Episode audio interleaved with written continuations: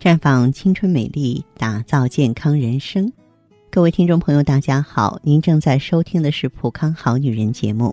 您有任何关于健康养生方面的问题，可以在微信公众号搜索“普康好女人”，普是黄浦江的浦，康是健康的康。添加关注后，直接恢复健康自测。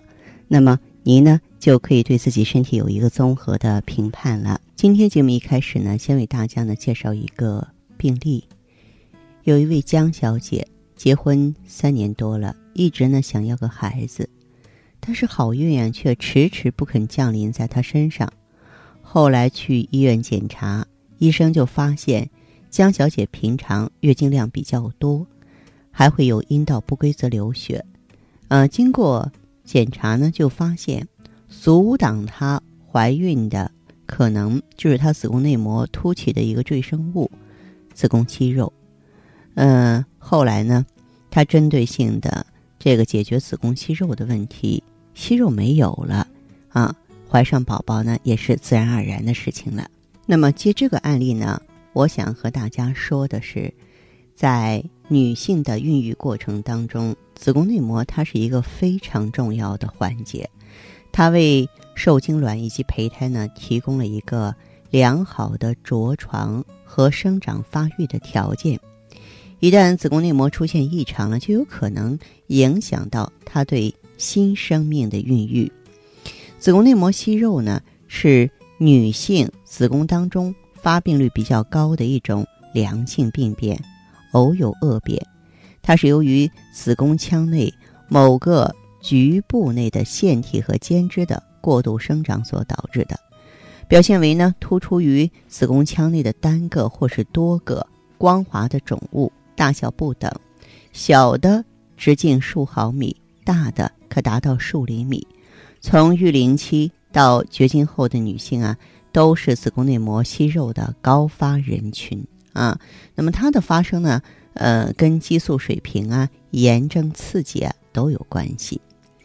当患有子宫内膜息肉的时候啊，如果息肉还比较小可能呢，当事人一般不会出现明显的临床症状，因此往往容易被忽略，或是在检查的时候偶然被发现。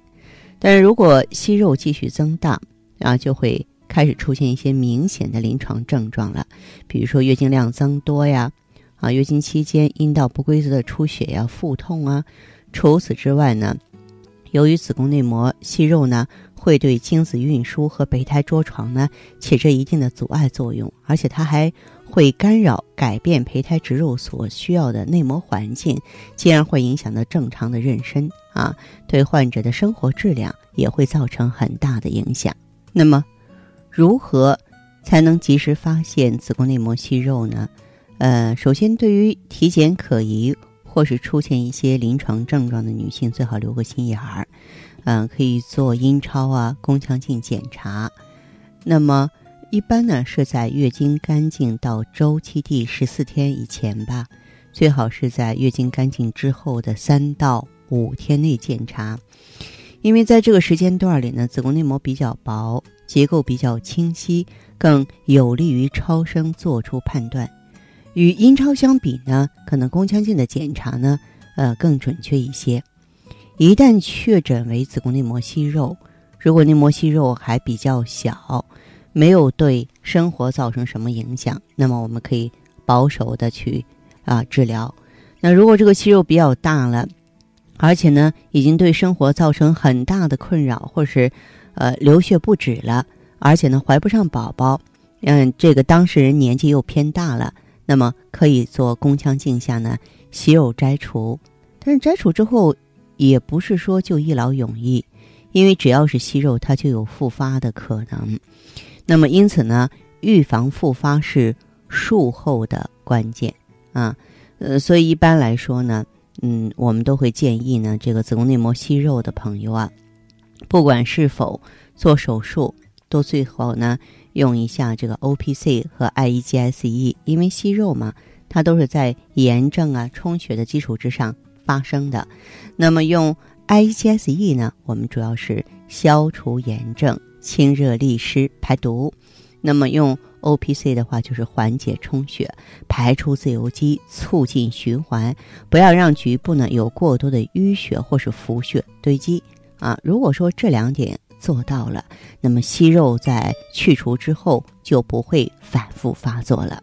好，亲爱的朋友们，你正在收听的是《普康好女人》，我是大家的朋友芳华。听众朋友，如果有任何问题想要咨询呢，可以拨打四零零零六零六五六八四零零零六零六五六八，也可以在微信公众号搜索“普康好女人”，普是黄浦江的浦，康是健康的康。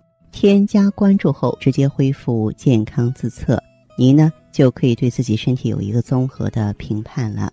我们在看到结果之后啊，会针对顾客的情况做一个系统的分析，然后给您指导意见。这个机会还是蛮好的，希望大家能够珍惜。今天节目就到这里，我们明天再见。